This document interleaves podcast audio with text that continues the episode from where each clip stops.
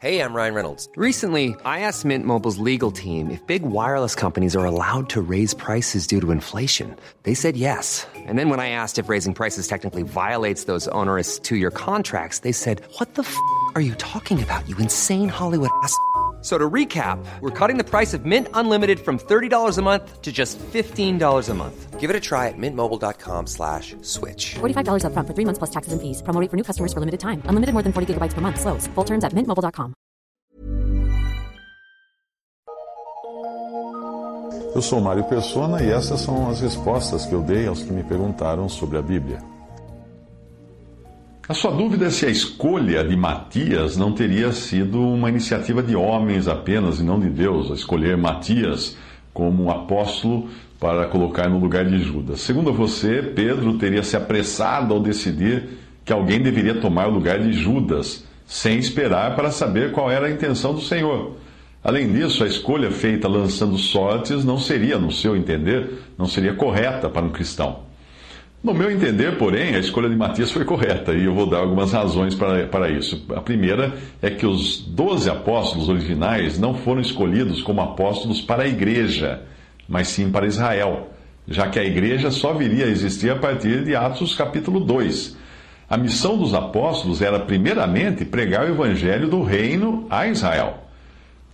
Segunda razão é que todo o relacionamento do Senhor com os seus apóstolos no evangelho nos evangelhos é um relacionamento judaico, onde coisas como templo, sacrifícios, ofertas, sacerdotes, etc., continuavam em vigor. Os apóstolos não tinham o Espírito Santo habitando neles, porque isso só aconteceu após Pentecostes, mas eles tinham o Espírito Santo atuando por intermédio deles. A terceira razão também é que, embora não tivessem ainda o Espírito Santo habitando neles, os apóstolos tinham a autoridade apostólica que o Senhor delegou a eles. E isso inclui Judas também. Judas também tinha autoridade apostólica. Autoridade delegada, lembre-se sempre, não significa infalibilidade.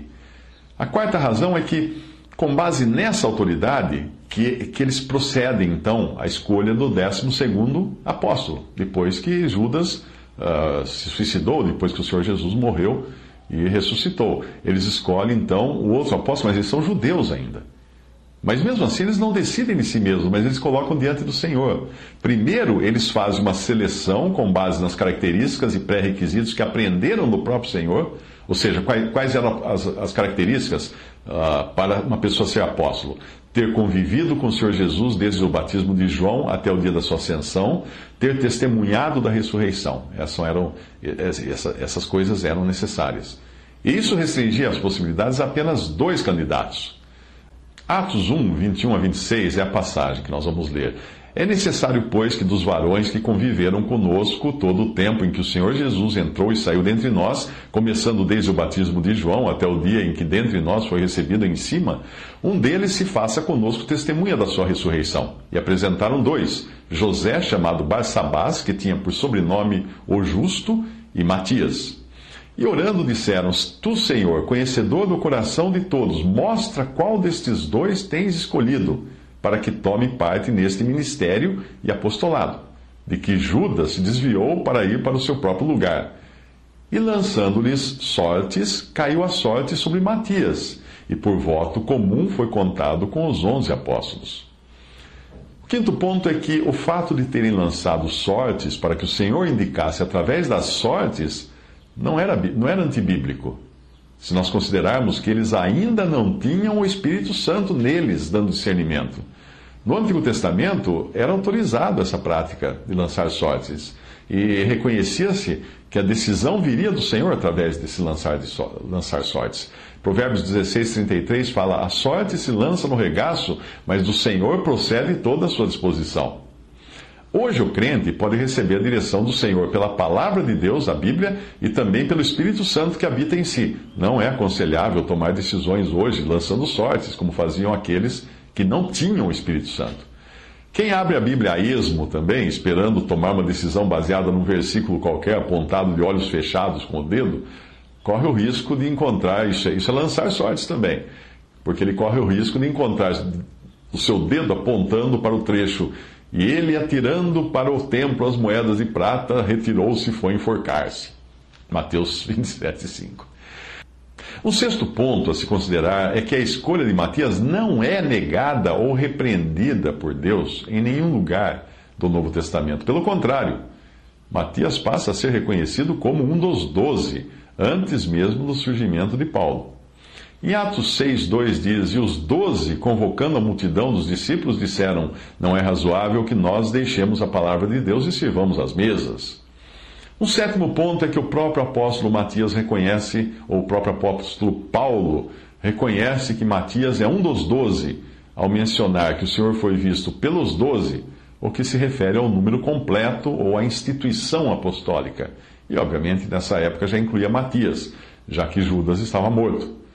Paulo também faz distinção entre a experiência dos apóstolos e a sua própria experiência, que é bem posterior, como sendo de um nascido fora de tempo. Em 1 Coríntios 15, de 5 a 8, ele diz: uh, Foi visto por Cefas e depois pelos doze, deve agora estar se referindo a Cefas uh, e mais os onze, não é?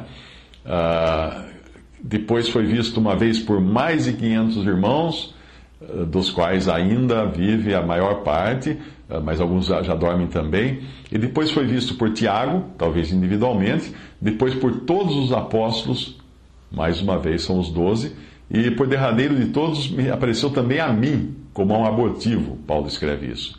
Um oitavo ponto a considerar é que o apóstolo Paulo foi o apóstolo escolhido do Senhor para ser o apóstolo dos gentios. A ele foi feita uma revelação que não tinha sido feita aos outros, à igreja.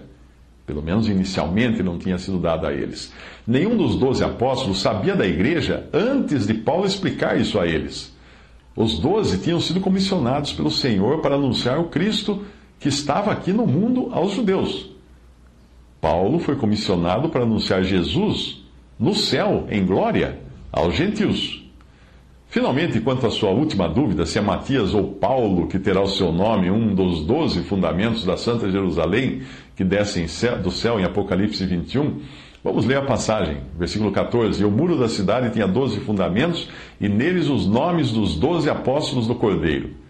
A resposta é Matias. Matias é, está entre esses doze. Considere que Matias foi o apóstolo escolhido em Atos 1 para ser o décimo segundo e completar os doze. Ele foi reconhecido como os doze, em Atos 6. Em Efésios 2,20 diz que a igreja, uh, e a igreja é essa Santa Jerusalém que desce do céu em Apocalipse, diz que a igreja foi edificada sobre o fundamento dos apóstolos e dos profetas, de que Jesus Cristo é a principal pedra da esquina. A fundação, a inauguração, o lançamento dos fundamentos da igreja ocorreu em Atos 2, antes de Paulo se converter. Embora Paulo fale dos fundamentos em 1 Coríntios 3,10, ali ele está se referindo a Cristo. Mas uma informação a mais importante aqui: a Bíblia às vezes fala dos doze, não exatamente pensando em número, mas na instituição.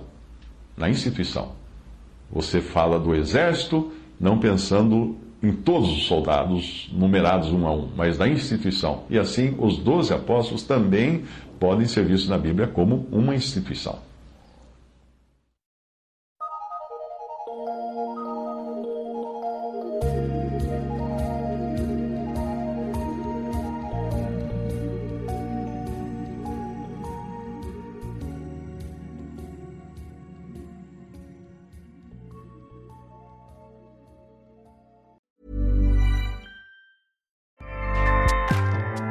ACAST powers the world's best podcasts.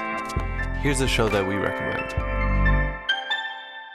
The Real Housewives is a guilty pleasure for most, but if you're looking to not feel guilty about that pleasure, tune in to Everything Iconic with me, Danny Pellegrino, where I break down all the messy moments and behind the scenes antics of Bravo's popular franchise. And on Everything Iconic, I also interview celebrity guests like Kelly Ripa, Kiki Palmer, Drew Barrymore, Cameron Diaz, and more about their guilty pleasures, their past work, and so much more. So if you're pop culture obsessed and find yourself watching way too much reality TV like me, tune in to Everything Iconic with Danny Pellegrino wherever you listen to podcasts.